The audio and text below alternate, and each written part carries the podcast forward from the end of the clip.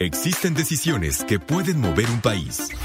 Líderes mexicanos. Con Ivonne Bacha, editora en jefe de Líderes Mexicanos, y Jacobo Bautista, director de estrategia digital en Líderes Mexicanos. Ambos coleccionistas de historias de éxito.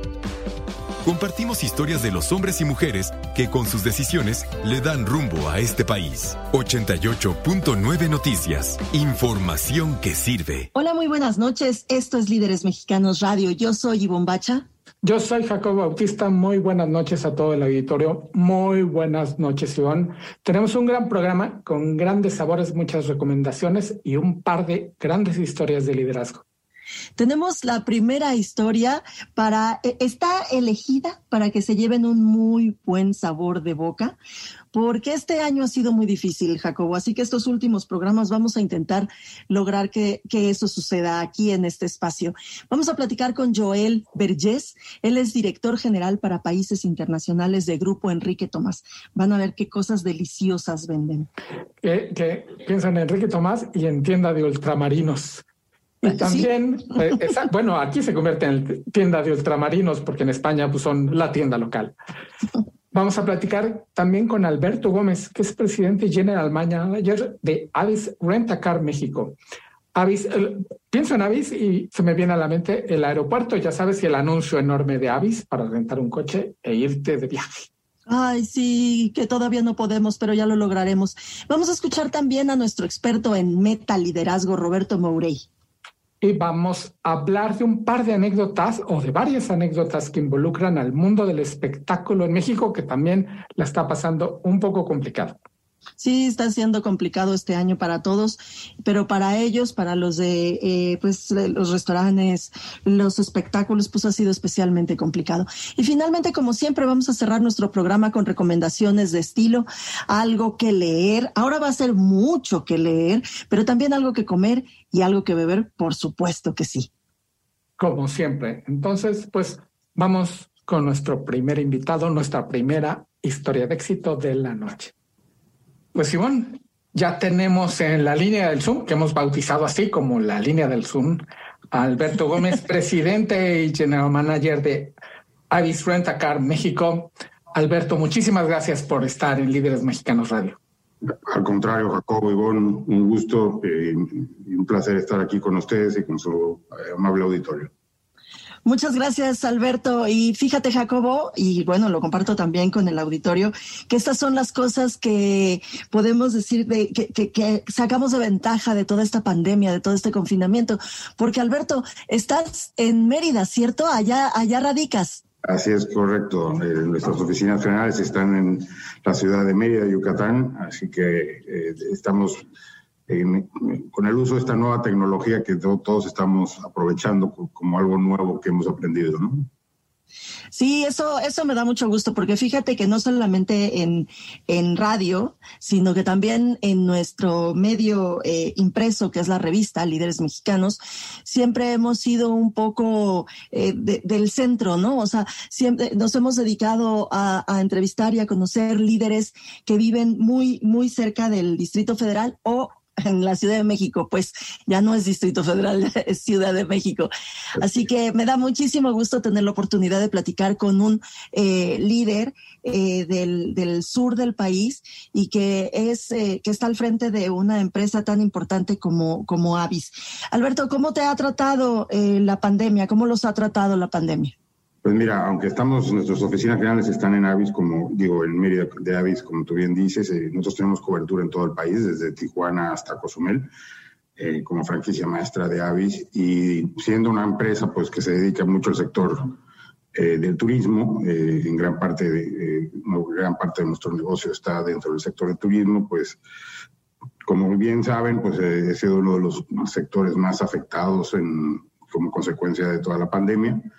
Eh, pero también hemos tenido oportunidades de ir aprendiendo cosas nuevas, ¿no? Y, siempre ante momentos difíciles y crisis difíciles, eh, hay que ser resilientes, hay que ser pacientes y hay que estar atentos a ver por dónde podemos buscar eh, oportunidades nuevas, ¿no? Entonces, pues sí, ha sido una afectación como, a muchos, difícil, pero por otro lado, pues nos ha enseñado muchas cosas, como tú bien decías ahora, Ivonne, a usar eh, cosas, eh, medios tecnológicos nuevos, hacer mejor uso de la tecnología, poner esa tecnología al servicio de nuestros clientes, a reinventarnos y a tomar las medidas necesarias que se han tenido que tomar de reducciones, pues obviamente de los tamaños de negocios para eh, poder hacerle frente a los tiempos tan difíciles que se han vivido.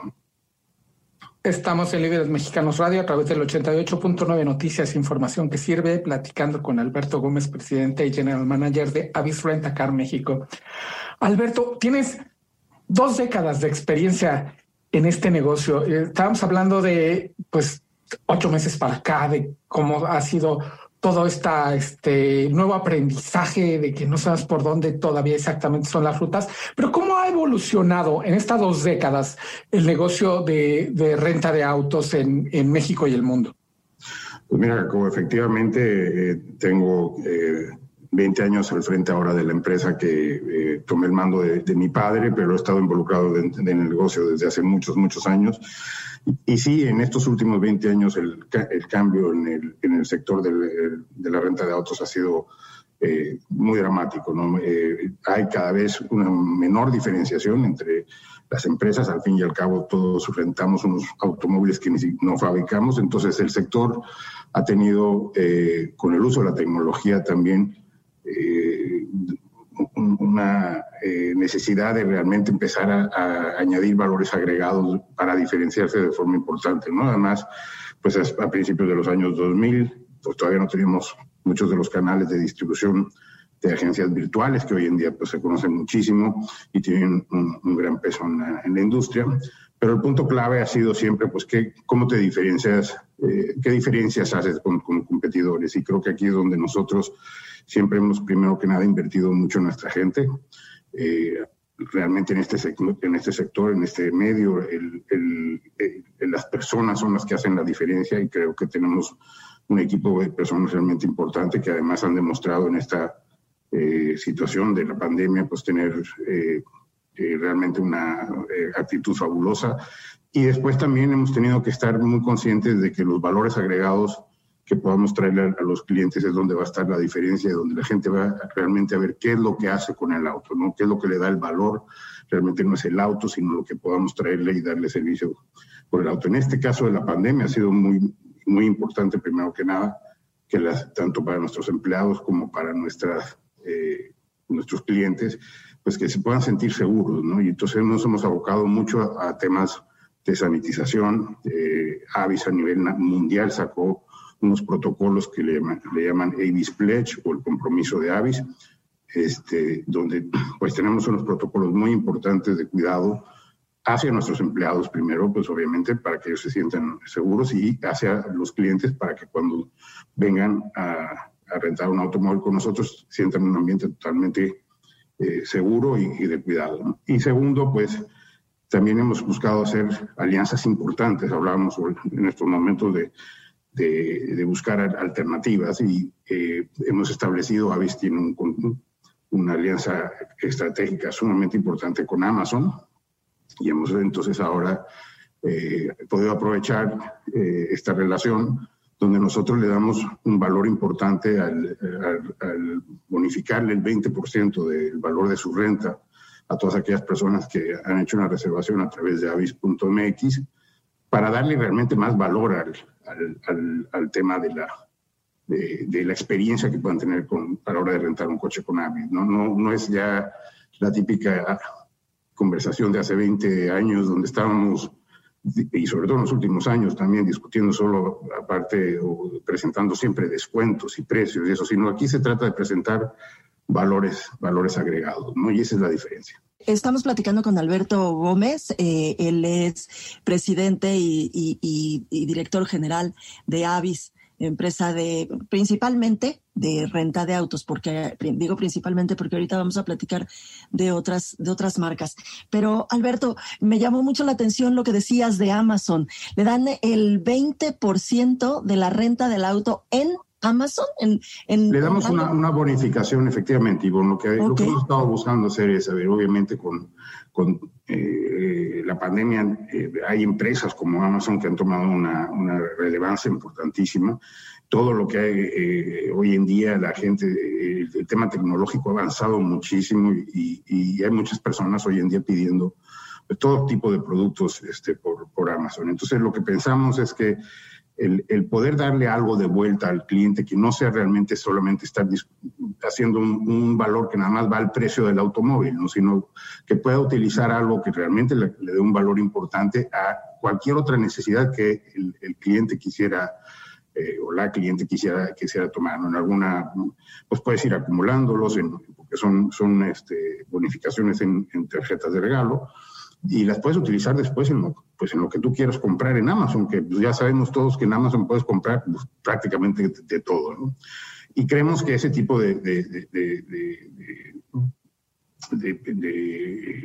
beneficios eh, realmente tienen muchísimo más valor que simplemente estar luego descontando temas en, en, en, el precio del automóvil. Como eso, pues tenemos este, diferentes alianzas también con la Asociación Mexicana del Caribe, eh, de Campos de Golf del Caribe Mexicano, donde le damos un descuento en, en los precios de, los campos de golf a, aquellas personas que juegan golf con un descuento de 30%, que también es muy importante.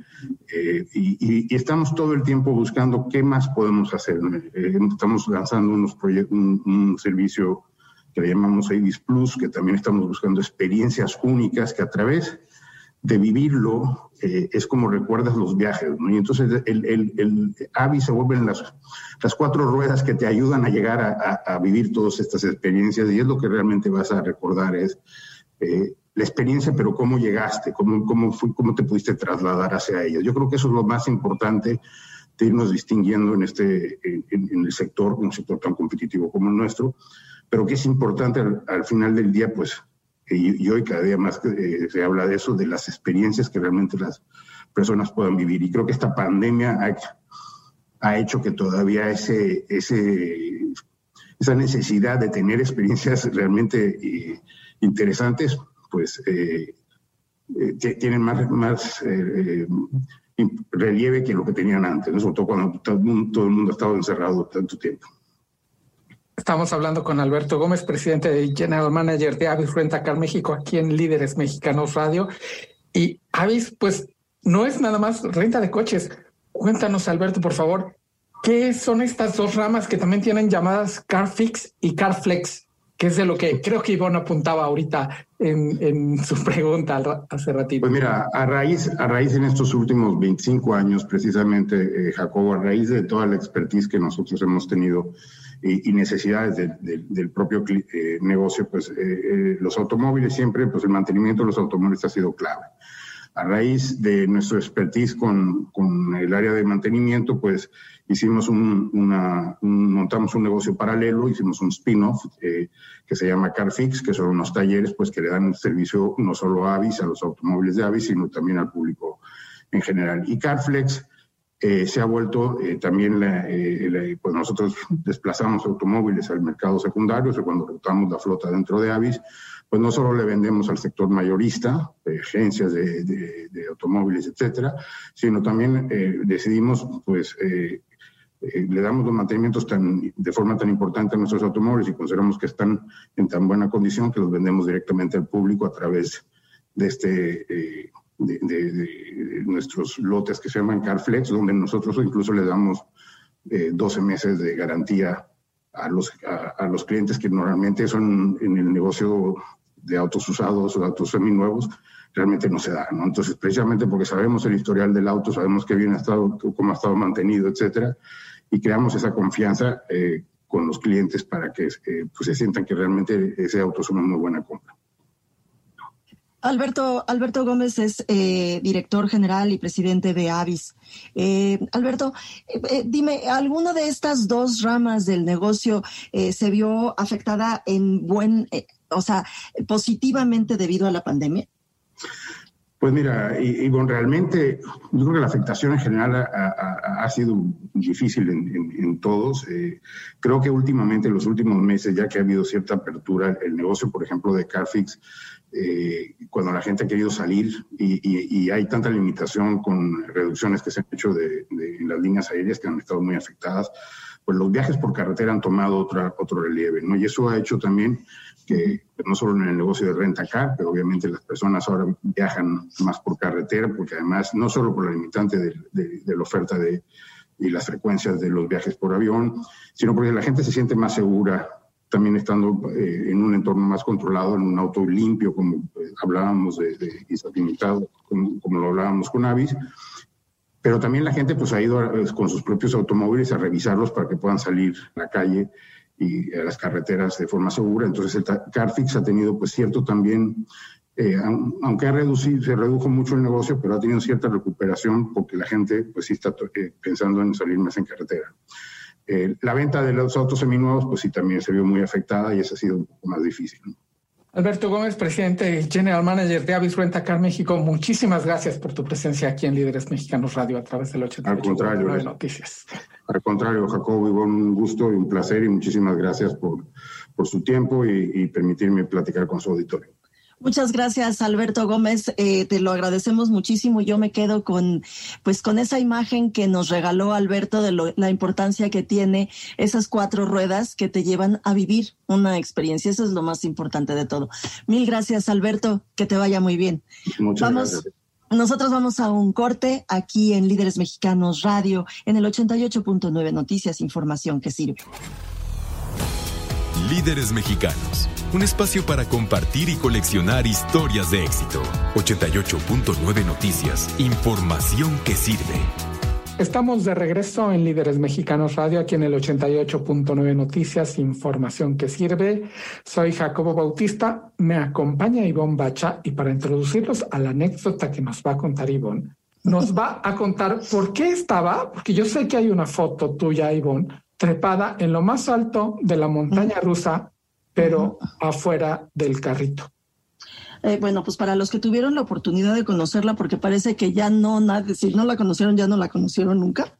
La montaña rusa tenía un lugar así como muy altito en donde te decía así que metieras tus manecitas, ¿no? Que no las sacaras.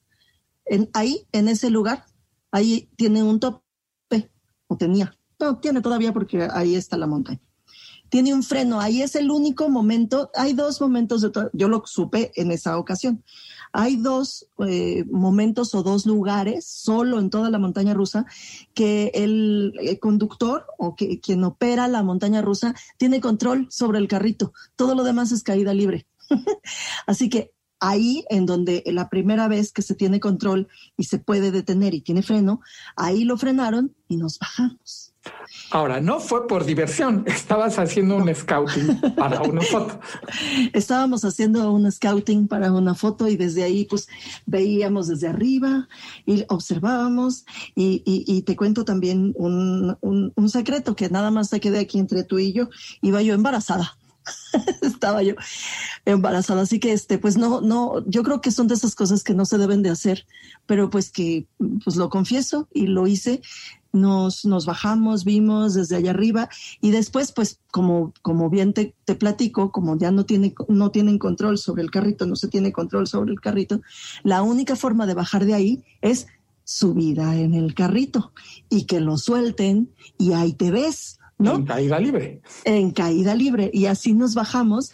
Y fíjate que eh, después de ese scouting que hicimos unos meses, unos meses antes de la portada que hicimos, eh, pues yo ya no llegué a la portada, Jacobo, porque ya estaba yo eh, teniendo a mi hija, recibiéndola en este mundo raro. Y ese scouting era porque los que operaban entonces la montaña rusa es este grupo OCESA. Sí, eh, operaban no solamente la montaña rusa, sino todo el parque que se llamaba La Feria, ¿no? Y que, que recientemente tuvo un accidente en donde hubo pérdidas de vida, dos, dos muertos, y pues lamentablemente se cerró y parece, Jacobo, que muy, muy desafortunadamente no volverá a abrir sus puertas. Y esto es de los, del, de los espectáculos fuera de casa, porque además a eso se dedica o sea, La entrevista principal de ese número era con Alejandro Soberón, el, el CEO, el presidente del consejo de esta compañía que se dedica a los espectáculos fuera de casa, que ahorita están pues todos parados. Y la, la foto, tanto esfuerzo y tanto riesgo y tanta irresponsabilidad, pues nos sirvió porque la terminamos haciendo en el hipódromo de las Américas.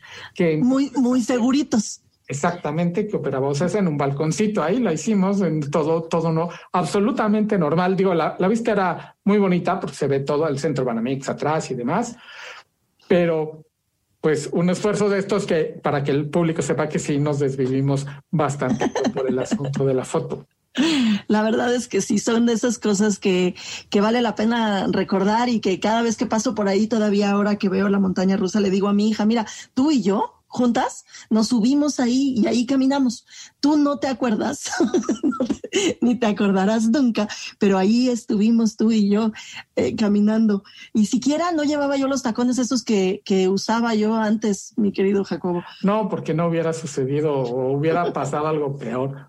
Oye, y en esta foto con, con Alejandro Soberón estuvo Federico González Compeán, quien hoy es el director del Gran Premio de México de la Fórmula 1 y cuando iba, estaba ya a puntito de arrancar el, el, el campeonato de la Fórmula 1 de vuelta en México, dijimos, pues vamos a entrevistarlo a él y a su equipo. Y fuimos, dijimos, ah, pues va a estar padrísimo, lo vamos a entrevistar ya en el autódromo y pues queríamos ser de los primeros en visitar el nuevo autódromo y cuando llegamos estaba todo en obra negra y estaban como a cuatro meses. Entonces la foto realmente resultó histórica porque está todo, es, en obra negra, todo cemento y demás. Y lejos de la foto, lo que más nos sorprendió fue que a los cuatro meses estaba todo de, lujo, de primer nivel, este, para recibir a este gran, gran show que es la Fórmula 1, nuevamente de los eventos que se tuvo que cancelar este, este año, que pues, todo salió patas para arriba. Sí, oye, y además fíjate que eh, recordarán que ese evento fue muy polémico este, al comenzar esta administración, la administración de, nuestro gobierno, y eh, en algunos momentos pensamos que estaría en riesgo, que no se volvería a hacer la Fórmula 1 en la Ciudad de México. Finalmente se decidió que sí iba a haber y pues coronavirus y lo cancelaron y bueno, esperemos que en 2021 esté de vuelta porque ha ganado, creo que cinco años consecutivos, el premio al mejor gran premio de todo el mundo y, se, y realmente es de todo el mundo. Le ganamos a Abu Dhabi, a Shakira, a Rusia, a los gringos, a Canadá, a todo el mundo. Es muy espectacular y además eh, si, si tienen oportunidad, ojalá que sí se haga en 2021 de darse una vueltecita, no lo dejen de hacer. Es de esos lugares que son muy, muy impresionantes. Todo el mundo está ahí. Así, todos los que, los que ven pasar por las revistas como líderes mexicanos y eso, ahí están todos caminando como si fueran gente normales, que sí lo son. Que es impresionante. Y pues vamos a escuchar a nuestro experto en meta liderazgo, Roberto Moure. Líderes Mexicanos, un espacio para compartir y coleccionar historias de éxito. 88.9 Noticias, información que sirve. Muy buenas noches, soy Roberto Mourey, presidente y fundador del Instituto Meta Liderazgo. En mi intervención de esta noche en Líderes Mexicanos Radio, te cuento que hay una herramienta poderosa para fortalecer tu autoconocimiento, desarrollar tus habilidades y lograr tus resultados más rápido en este año que comienza 2021. ¿Quieres saber cuál es? Escucha y al finalizar esta cápsula sabrás cómo aplicarla tanto en tu vida personal como en tu organización. Los Navy SEALs, la principal fuerza de operaciones especiales de la Armada de los Estados Unidos, tiene una metodología simple y poderosa para lograr la mejora continua. Se conoce como el After Action Review, AAR, que su traducción sería análisis de la acción realizada. El proceso arranca al término de cada misión y se realiza lo más pronto posible. Siempre se reúnen todos los involucrados, generales, comandantes, tenientes, capitanes, soldados rasos, e independientemente si la misión fue todo un éxito o un fracaso total, buscan entender la calidad de su desempeño y cómo pueden hacerlo mejor la próxima vez. Las cuatro preguntas que se contestan son, uno, ¿qué resultado me propuse lograr? Dos, ¿cuál fue el resultado final? Tres, ¿por qué hay diferencia entre las primeras dos preguntas? Y cuatro, para mí la más importante, ¿cómo puedo hacerlo mejor la próxima vez? El After Action Review, AAR, no se lleva a cabo en todas las actividades o procesos de los Navy SEALs solo en las misiones, ya que el factor que predice con mejor precisión si se gana una guerra o no es el tener el mayor número de misiones exitosas. Estas sesiones de reflexión activa y aprendizaje acelerado tienen tres reglas muy sencillas. Uno, se lleva a cabo al finalizar la misión y tan pronto como sea posible reunir a todos los integrantes involucrados y recabar la información necesaria.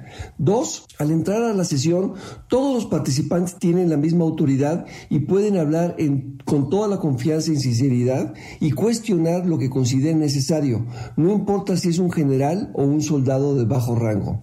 Tres, no se aceptan críticas, excusas o señalar culpables, sino aprender y mejorar el desempeño. No se buscan juicios y descalificaciones, sino evidencias, hechos que ayuden a entender mejor lo que pasó para poder ser mejores en lo individual y como equipo. Te invito a que ahora en diciembre identifiques cuál es el proceso más importante en tu organización que construye la ventaja competitiva, el por qué te prefieren en tus clientes a ti y no a la competencia. Y a partir de enero del 2021 tengas mucha disciplina para no dejar de buscar mejorarlo todas las semanas o cada vez que termine el proceso para que nadie sea mejor que tú en eso que te hace diferente, mejor y único. Para aplicar el AAR en tu vida personal, te pido que todos los días te contestes estas dos preguntas. En la mañana, ¿quién quiero ser el día de hoy? Y en la noche, ¿quién me propuse ser? ¿Qué fue lo que realmente pasó? ¿Por qué diferencia en estas dos preguntas? ¿Y cómo puedo ser mejor el día de mañana? Te recuerdo que me puedes seguir en LinkedIn, Facebook, Twitter. Solo busca Metaliderazgo con doble T y ya, estaremos en contacto. Hasta la próxima, cuídate mucho y por favor no bajes la guardia en estas fechas. Saludos. Líderes mexicanos. Un espacio para compartir y coleccionar historias de éxito. 88.9 Noticias. Información que sirve. Ya estamos de regreso aquí en Líderes Mexicanos Radio. Yo soy Ivonne Bacha, me acompaña Jacobo Bautista y en la línea de Zoom, como ya le hemos puesto, y ya la hemos bautizado línea de Zoom, no sé si así se diga, pero nosotros sí lo decimos así, está Joel Vergés, que fuera del aire le estaba diciendo lo fan, fan, fan, fan, fan que soy de todos sus productos y me da muchísimo gusto por eso tener la oportunidad de platicar con él y de conocerlo. Muchas gracias, Joel. No, muchas gracias y el, placer, el placer es mío. Siempre es un gustazo el, poder hablar con, vosotros y poder compartir un poquito de, las historias de, de, todo el producto que nosotros traemos. Joel Vergés es director general de Grupo Enrique Tomás México y apenas vimos este, que había la posibilidad de entrevistarlo. Sé que Ivonne te pasó lo mismo, a mí se me hizo agua la boca y luego, luego das un, un, repaso de cuándo será la próxima oportunidad de poder probar sus productos. Joel, cuéntanos, ¿cuándo llegaron a México? Nosotros llegamos a México hace, pues va a cumplirse ahora final de diciembre tres años. Eh, fue el primer país fuera de Europa donde, donde nosotros salimos. Nosotros nacemos en, España. En España tenemos 80 locales y también estamos en, Francia, en Inglaterra, estamos en Italia. Y el primer salto que dimos fuera de, lo que es el continente europeo fue México. Tardamos, tardamos bastante en, en querer salir, digamos, de, de los lindes de la comunidad europea, porque era un tema de donde ya pasábamos a dar un salto a exportación. Como sabéis, dentro de la Unión Europea no hay, no hay fronteras. Entonces, digamos que el primer salto a nivel de fronteras que realmente hicimos fue a México. Eh, y tardamos bastante en decidir querer salir, tardamos muy poquito en decidir a dónde, que fue México. ¿no? México para nosotros, eh, y lo vemos mucho con los turistas que venían y iban a España y probaban nuestro producto, y, vimos que nuestros productos, el jamón ibérico, eh, los embutidos, los quesos, el vino tinto, eh, de España con México es la historia de un encuentro. ¿no? O veíamos que los mexicanos que llegaban a España eh, eran nuestros fans número uno ¿no? de, ese producto y siempre hemos sido muy conscientes del estrecho vínculo que nos une como, no, no, únicamente a nivel de idiomas, ni mucho menos, sino a nivel cultural. Yo desde que llegué a México no he parado de oír el tema de, madre patria y aunque yo creo que no es que sea madre patria, porque México ya es un país y siempre ha sido con una cultura brutal y una independencia total de, lo que es como país, sí es cierto que, el vínculo y el mestizaje que existió con España hace que la relación entre dos, entre dos, dos países sea muy, muy, muy especial. ¿no? Yo creo que desde el principio supimos leer esto, decidimos venirnos a México y bueno, y en estos años hemos sido capaces de, de abrir 14 locales y ahora, en, aun con toda esta crisis, eh, diría que sanitaria, pero ya, ya prácticamente el 50% sanitaria y el 50% económica, eh, a, mi forma de parecer, claro, nosotros hemos seguido viendo las oportunidades para expandirnos aquí en el, en el país. ¿no? Estamos platicando con Joel Vergés. Eh, él es eh, director general de Enrique Tomás México. Eh, Joel, justo hablando sobre este asunto del confinamiento, también te decía yo que hace mucho tiempo que, pues, que no me acerco a tus productos, cuando antes lo hacía prácticamente cada ocho días porque iba al cine, salía y compraba. y bueno, pues esas cosas no, no las he podido retomar. Algún día lo haré. Hablando justamente de esto que, que platicabas, ¿qué han hecho? ¿Qué estrategias han seguido? Supongo que le habrán entrado al asunto de venta en línea. Sí, efectivamente. El, tema es que todo, toda esta problemática nos, yo creo que nos agarró a todos muy de sorpresa y no tuvimos tiempo de, poder preparar qué es lo que queríamos hacer. ¿no? Cuando hablo con mucha gente, enseguida me dicen, ah, pero métete al delivery. El delivery es lo que revienta ahora. El delivery es lo, lo, más y con esto vas a poder vender una barbaridad. Hay que entender una cosa antes de, antes de esto. Si tú ves eh, y yo lo separo en, dos tipos de, en dos, dos, grandes problemáticas, ¿no? El mundo del delivery. El, primero son las plataformas de delivery. Al final, nosotros para vender delivery tenemos que venderlo a través de, de, plataformas que todos conocéis. Y esas plataformas, pues evidentemente, por toda la gestión que hacen, se quedan una alta comisión del producto. Si nosotros no queremos subir los precios al cliente, el margen se reduce a muchísimo a lo que debería ser si nosotros estuviéramos en, en, nuestro propio local. Por tanto, digamos que es una medida de supervivencia, de supervivencia, pero no de sustentabilidad, porque es muy complicado poder hacer un negocio rentable cuando las plataformas de delivery se quedan un pedazo tan grande del pastel. ¿vale? Y esta es una realidad que cualquiera de los que estamos metidos en este medio conocemos. Eh, la otra es que el mundo del delivery en México también debemos entender otra cosa, que es entre los tacos, las pizzas y los sushis se llevan alrededor del 80% de la venta de delivery. Eh, esto es un tema, evidentemente, en el mundo de los tacos, por lo que, son, lo que significan los tacos en México, y en el tema de las pizzas y los sushis, porque es lo que ocurre en la mayoría de países. A mí me toca también dirigir eh, el resto de países que ya estamos en Latinoamérica y en Estados Unidos, y la diferencia, por ejemplo, con Estados Unidos es que los tacos los cambian por las hamburguesas, pero al final las pizzas y los sushis siempre están ahí. Entonces, eh, vosotros imaginaros en un pastel donde el 80% se lo llevan estos tres productos de delivery, eh, nos queda competir el 20% pues, contra la comida americana, contra la italiana, contra la china, contra todo esto, un 20% donde más las plataformas se quedan un, alto porcentaje. Entonces, yo, yo siempre cuando me, dicen, oye, aprovecha la oportunidad, porque nace la oportunidad de vender de delivery. Fantástico y es correcto, pero no es sustentable la manera en que se está haciendo ahora. Eh, dicho esto, ¿Qué hemos hecho nosotros? Evidentemente, nos hemos tenido que subir a este carro del delivery. Hemos hecho un montón de estrategias para poder crear paquetes, para poder crear comidas completas, para poder, digamos, vender de una manera diferente a donde lo hacíamos de manera anterior. Y lo que realmente apostamos es que el delivery lo podamos hacer nosotros mismos, si nosotros mismos, huyendo de esa palabra delivery, que estas plataformas se han apropiado de ella, sino a través del e-commerce. ¿no? Para nosotros eh, llevamos meses y meses y meses trabajando en una plataforma muy, muy potente de e-commerce para poder eh, presentar al mercado mexicano. Lo que pasa que para hacer una plataforma muy potente de e-commerce, cuando esto nos pilló de sorpresa, pues ha requerido unos meses, ¿no?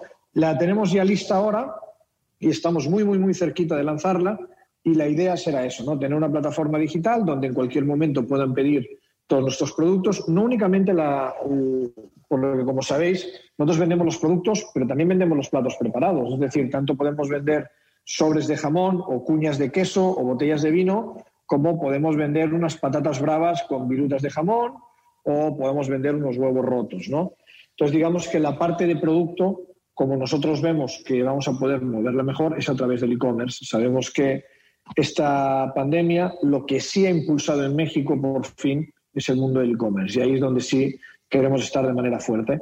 Y a nivel de delivery, eh, creemos que es el, futuro. El otro día estaba yo en, eh, en Houston y hablando con alguien del, mundo de, también de la, de la, gran distribución de alimentos, decía que en, marzo, si no recuerdo mal, fue la primera vez en la historia que hubo más venta eh, de delivery que en propios restaurantes, evidentemente empujado por el mundo de, de, lo que ya se venía con la pandemia. Pero la realidad es que el delivery tiene una fuerza imparable. Entonces nosotros estamos trabajando mucho en ello para ver de qué manera, junto con las plataformas externas y plataformas propias que lancemos, podemos llegar al público final. Estamos en Líderes Mexicanos Radio a través del 88.9 Noticias, información que sirve, platicando con Joel Vergés, director general de Grupo Enrique Tomás México y Países Internacionales. Joel, nos arrancamos alegremente y te comentabas fuera del aire. Recuerdo la última vez que estuve en España que nos estaban llevando a, ya no me acuerdo dónde, y veo una tienda Enrique Tomás y se me fueron los ojos y el mundo se me borró porque yo me quería bajar a comprar cosas que terminé haciendo eso, ya no me importó a dónde iban los demás. Y cuando sabíamos que íbamos a platicar contigo, uno lee, ve, escucha a Enrique Tomás y se nos hace agua a la boca. Debe de haber como siete personas que no saben qué es el grupo Enrique Tomás en México. Cuéntanos, ¿cuál es la oferta que trae en México? ¿Qué es el Grupo Enrique Tomás? Bueno, eh, el Grupo Enrique Tomás, como os comentaba antes, nace en España. Ahí es donde de nuestros 150 y pico locales que tenemos alrededor ya del mundo, eh, la gran mayoría, 80 de ellos, están en España. Nosotros lo, que somos somos especialistas en el mundo del jamón ibérico de los embutidos ibéricos. Y a esa gama le sumamos todo el tema de los quesos ibéricos y una gama extensa de, vinos. ¿no?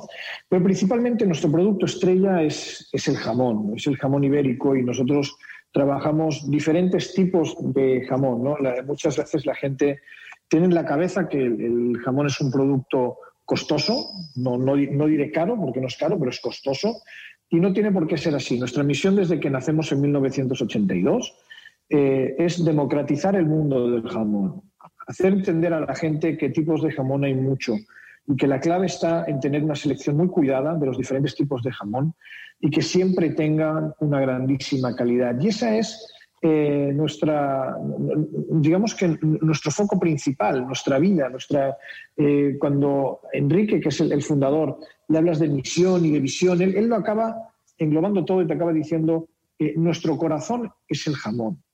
Y el jamón ibérico para que nosotros creemos una diferencia en el mundo, debemos poder ofrecerlo a la gente eh, con una calidad muy superior a lo que hay en el mercado. Nosotros siempre decimos que el jamón no se envía a otros países, se lleva, se lleva, porque no, no sirve únicamente ponerlo en un avión o en un barco y que llegue, sino que hay que llevarlo, hay que acompañarlo, hay que estar ahí y culturizar a la gente de, de la oportunidad que hay hoy en día, que ya no es únicamente un jamón costoso el que llega al país, sino que hay diferentes gamas.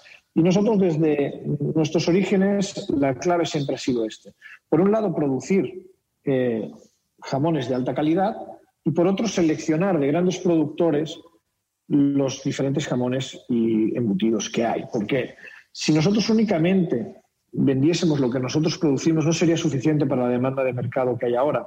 que tener en cuenta que nosotros, teniendo ya 160, casi 160 locales en el mundo, y estando metidos en gran distribución, el volumen de jamón que necesitamos y de embutidos es muy alto. Entonces, lo que nosotros tenemos es un equipo de especialistas en España que se dedican a ir a todas las fábricas principales y seleccionar los mejores productos que hay en cada una de ellos. ¿no? Muchas veces me dicen, oye, ¿qué es mejor, tu jamón o tal marca? Es que a mí me da igual, porque seguramente en la pared de jamones colgadas, aunque tengan la vitola de Enrique Tomás, se han seleccionado en una de las fábricas donde se producen los otros. La diferencia es el proceso de curación y de cuidado que nosotros le damos y la selección que hacemos de la materia prima. Estamos platicando con Joel Vergés, él es director general del Grupo Enrique Tomás en México. Eh, Joel, eh, te escuchaba hace un momentito decir que eh, no tenían duda de a dónde iban a ir, que o sea, que inmediatamente supieron que iba, iba a ser México por los lazos, por lo bien que recibimos los productos y demás. Pero me quedé con una duda con respecto a ti personalmente, cuando te dijeron, Joel, te vas a México. ¿Cómo, ¿Por qué dijiste que sí? ¿Qué fueron, ¿Cuáles fueron las cosas que consideraste y que, te llevaron a tomar la decisión de venirte para México? Bueno, en, realidad la, decisión de a qué país eh, nos íbamos la, la, tomé yo, yo investigué los mercados y la acabé tomando yo. ¿no? Y yo creo que ahí eh, tuvo un peso importante la influencia que yo ya traía de, de México. Yo, aunque, uh, aunque ya tengo el acento un poquito mezclado, ¿no? la, la gente ya, cuando, cuando estoy en, en México me dicen que, dicen, coño, ¿qué, ¿qué, acento español tan marcado tienes? Y cuando voy a España me dicen que tengo acento mexicano. Entonces ya tengo, ya tengo un mix. La, la decisión, la decisión se toma, además de, de, de por un estudio de mercado que, que, yo mandé realizar, es por la influencia que yo ya tenía de México. ¿no? Yo, tengo, yo soy medio mexicano, tengo esposa mexicana, tengo hijos mexicanos, entonces digamos que de alguna manera ya tengo una vinculación con la cultura y sabía exactamente eh, que, era, el país donde teníamos que ir. ¿no? Cada vez que yo iba a México, llegaba y hablaba con toda la gente, con amigos, con familiares de mi mujer, con todos, siempre me decían, oye, ¿me has traído jamón? No me preguntaban cómo me, ha ido, cómo me, me, me había ido el vuelo. Me decían, oye, Joel, ¿te ha ido bien el vuelo? No me preguntaban eso. La primera pregunta era, oye, ¿te has traído jamón? Entonces decía, hostia, aquí, aquí pasa algo. Aquí, hay algo, aquí hay una necesidad que no está, que no está cumplida, ¿no? Entonces es eh, entre, digamos que yo siempre digo que las decisiones nunca pueden ser 100% basadas en donde ves la oportunidad de, de mercado, sino que tienen que ir acompañadas por el feeling emocional que tú sientes, porque para lanzar un producto o una empresa en un país, debes sentirlo desde dentro, debes de estar convencido de que es un país en el que tú te vas a sentir a gusto. ¿no? Entonces creo que eso es, eh, eso es algo por lo que nosotros nos decantamos por un país así. Muchas veces me dicen, ¿y por qué no abrís en China? Bueno, es que, es que, es un poquito diferente. Acabaremos abriendo en China. Joel, muchísimas gracias, no nada más por este, el tiempo para la entrevista, sino pues por traer los jamones a México y este, por creer en el país y, y este, y, y venir a poner las tiendas donde Ivonne inteligentemente se estaciona enfrente para que no haya duda de que se va a llevar varios. Y es, es, es hora también de buscar un vinito y buscarnos también unos jamones ibéricos, Enrique Tomás. Y unos quesitos. Buenísimo, buenísimo. Muchísimas gracias, Joel Vergés, por estos minutos y de verdad por creer en nuestro país. Muchísimas gracias. Es momento de devolvértelo. Muy bien, muchas gracias a vosotros y como os he dicho al principio, siempre un placer. Nosotros vamos a una pausa y regresamos rapidito, rapidito aquí a Líderes Mexicanos Radio en el 88.9 Noticias, información que sirve. Líderes Mexicanos, un espacio para compartir y coleccionar historias de éxito.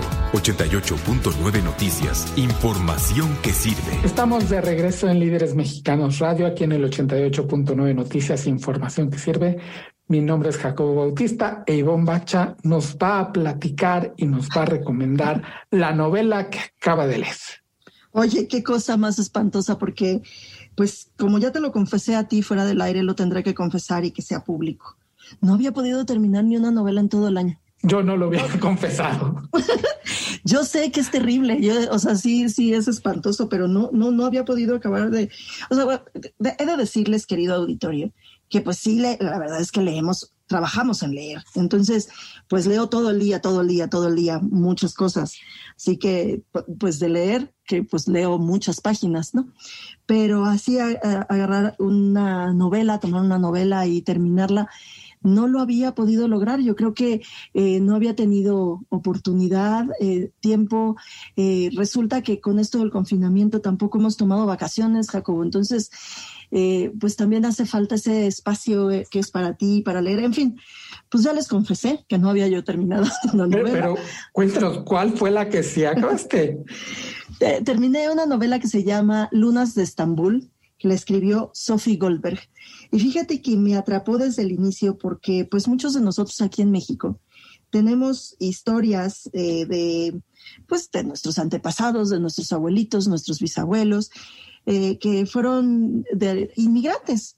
Así que eh, Sophie, Goldberg es eh, judía, sefaradita, y cuenta la historia de su abuela Ventura y cómo salió de Turquía y se vino de, de primero, primero de Turquía, de Estambul, se fue a, a Francia para tomar un, un eh, barco que la cruzara a Veracruz y para comenzar una nueva vida en México con un hombre que se convertiría en su esposo a quien no conocía, no tenía idea a qué venía. Y aquí comenzó una vida, una pues una familia que tiene ya cinco generaciones en, México y, bueno, es la historia de esa mujer. ¿Es, biografía novelada? Es una biografía novelada porque la escribe, la escribe Sophie. Sophie es, eh, es su nieta y la escribe a partir de pues de, las eh, memorias que le contaba su abuela, de un baúl en el que encontró muchos recuerdos, muchas fotos, muchas cosas. Y fíjate, una de las cosas más deliciosas del libro, deliciosas tal cual, es que en gran parte de los finales de los capítulos te comparte las eh, recetas de los platillos de los que estaba hablando su abuela. Entonces hay recetas eh, sefaraditas, turcas, eh, extraordinarias. Hay berenjenas, hay eh, bolitas de anís, las, las donitas de anís con ajonjolí que se comen con cafés turcos y te van enseñando las, las recetas. Eso además de que estudió Sophie Goldberg, estudió un, el el idioma que ellos hablan, que ellos hablaban los sefaraditas, expulsados de España en el siglo XV. Los expulsaron de España, los judíos, tú recordarás cuando lo estudiamos por ahí en la secundaria, a mí me costó mucho trabajo y, además tuve que, recordarlo y que leer y que platicarlo mucho.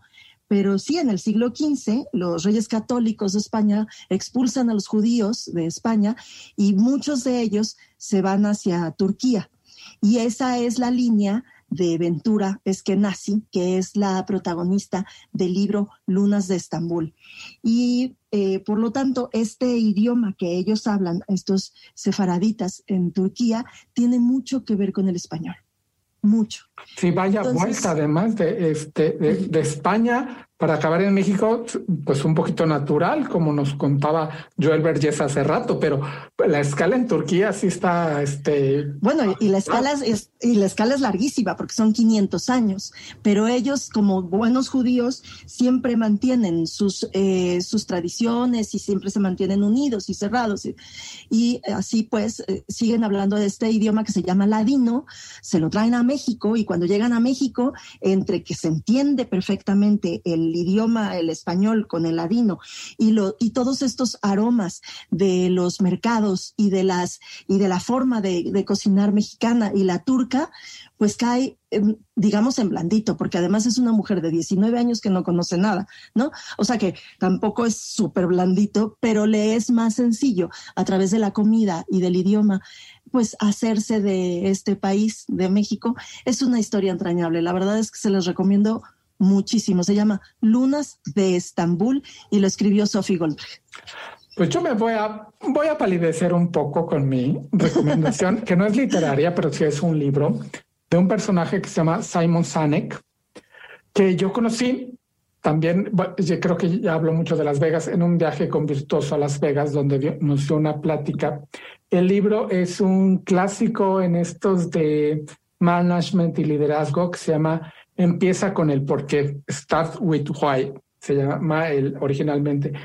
Y es el comenzar la misión de la empresa con los porqués. Es como nosotros, y bueno, nosotros podemos decir líderes mexicanos que comenzó como una revista y puedes decir en el sentido más en el qué, es pues, pues hacemos una revista de entrevistas, hacemos un programa de radio, pues de entrevistas, nada más. Y, el, el, otro manera de explicarla es el cómo. Bueno, pues hacemos entrevistas, platicamos con la gente de su historia y ya. No, la cosa es el por qué. Y cada uno se debe de preguntar el por qué hace lo que hace y de ahí partir a la misión que tiene uno en la vida. Y nuestro por qué es contar historias de éxito y nuestra misión es inspirar a otros a tener éxito y a la grandeza y que cada uno consiga una, entender cuál es su misión en la vida y dos, realizarla. Entonces, esto para cualquier cosa en la vida, si empiezas con el por qué, el averiguar es cuál es tu misión, es más seguro que logres el camino a la felicidad y luego entonces el éxito. Entonces mi recomendación es Simon Sinek, empieza con el por qué es el título del libro que está disponible en español. Pues está padre, eso está muy bonito y yo sabes qué les voy a recomendar porque tú, imagínate, o sea, déjame contarte que además eh, este, este libro comienza en los 20, en 1920, por ahí, y más o menos en esas épocas llegaron también mis abuelos al mismo puerto, mis bisabuelos, al mismo puerto al, puerto de Veracruz. Ahí llegaron eh, los Bacha y, pues comenzó la historia de esta familia Bacha, ¿no? Aunque eh, la entrada, fíjate que la entrada, el papel, que yo todavía lo conservo y lo tengo colgado en la, en la sala, dice Turquía que venían de Turquía. Eso quiere decir que de Turquía venían un montón y entonces ya pues todos iguales, ¿no? Todos son de Turquía.